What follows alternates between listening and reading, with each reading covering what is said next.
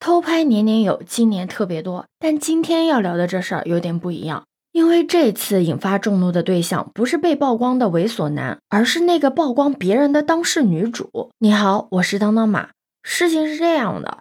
前几天，在广州地铁八号线上，一个中年模样的男子呢，正在蹲在车厢里面玩手机。有个女生呢，就怀疑他是在偷拍自己，当下就要求检查这个男子的手机相册。网上呢，也有很多相关的视频，你可以看到，虽然这个男子呢，他是明显的一脸惊愕，但是他还是打开了自己的相册，给这个女生查看。结果是，这个里面并没有女生要找的偷拍照。其实，说实话，年轻女性在人群拥挤的地方有一些防范意识，也是可以理解的。毕竟性骚扰取证也是比较困难的。但这事儿很明显是个乌龙事件，你怀疑别人。别人呢也配合你证明了自己的清白，那这个时候是不是自己要跟别人说一声抱歉，再解释一下？但这个女生她并没有这样做，而是当着全车厢的人的面，对着明明什么都没做的大叔高高在上的扔出一句话：“小心一点，不要乱拍别人。”这直接让这个事儿都变味了，因为这句理直气壮的警告一出口，不就是变相的让车厢里面的人都觉得这个大叔就是做了坏事儿了吗？怀疑别人偷拍自己。要求检查相册，虽然态度恶劣，但是也是可以理解嘛。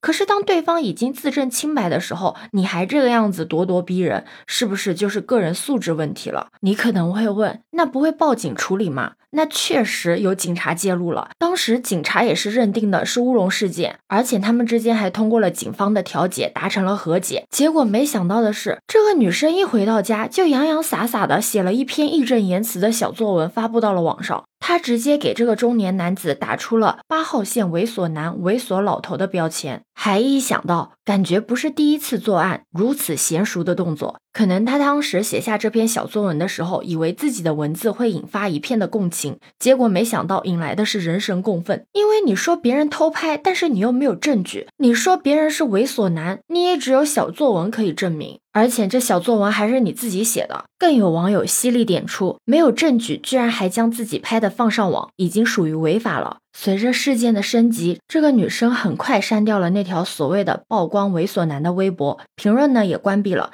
但是互联网是有痕迹的呀，自己做过的事情不会因为删掉了视频就不复存在的。更何况那个大叔已经被他五马高清的发到了网上。他已经对别人造成了伤害。有网友注意到，那个大叔的手机屏保设定的是一张收款码，他可能并不怎么熟悉智能手机。这一天可能只是干了一天的活，蹲在地铁上休息了一会儿，没想到莫名其妙的被卷入了这件事情里面。如果不是大家没有被这个女生带偏节奏，那这一次的曝光很有可能会让这个大叔失去工作，让他顶着地铁偷拍猥琐男的帽子，就这样被别人误解一生。那面对网友的愤怒和质疑，这个女生居然还在辩解。她说：“如果她真的没有偷拍，那她为什么不为自己发声？”说实话，虽然现在我们经常说我们生活在一个互联网时代，但真的也不是所有的人都活在网络上的，也不是每一个人都可以玩转微博的。好在这个大叔的儿子出来发声了，他的儿子是因为他朋友从手机上看到了他爸爸转给了他，他才知道了这个事儿在网上被曝光了。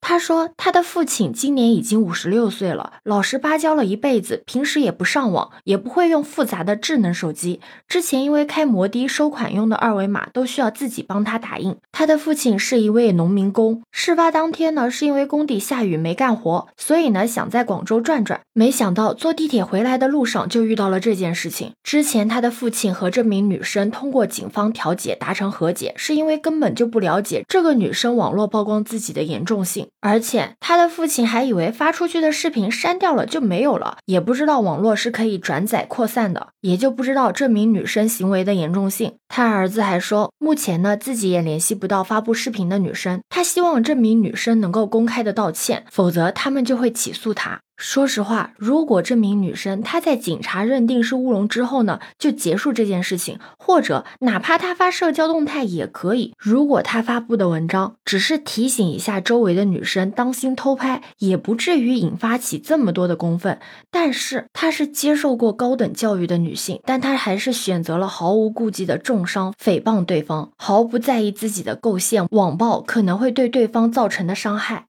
维权谁都可以，这没有错。但是如果你的权益没有受到侵害，你还要去维权的话，那不就是碰瓷吗？而且还是盗用女性权利的符号去伤害无辜者，这也严重败坏了女性维权的社会公信。就像《狼来了》的故事一样，以后真的有女性遇到了困难再去维权的时候，又有多少人会信呢？女性的权利意识高涨，坚决对性骚扰说不，这是社会进步的表现，这没错。但是总有一些人会故意渲染性别对立。冲突，把这个当成流量密码。我们在学会维权的同时，也得学会尊重别人的权利。性别平等的大词不是霸凌他人的道具。向被自己误会重伤的那个中年大叔说一声对不起，真的很难吗？对此你有什么看法呢？可以把你的想法留在评论区哦。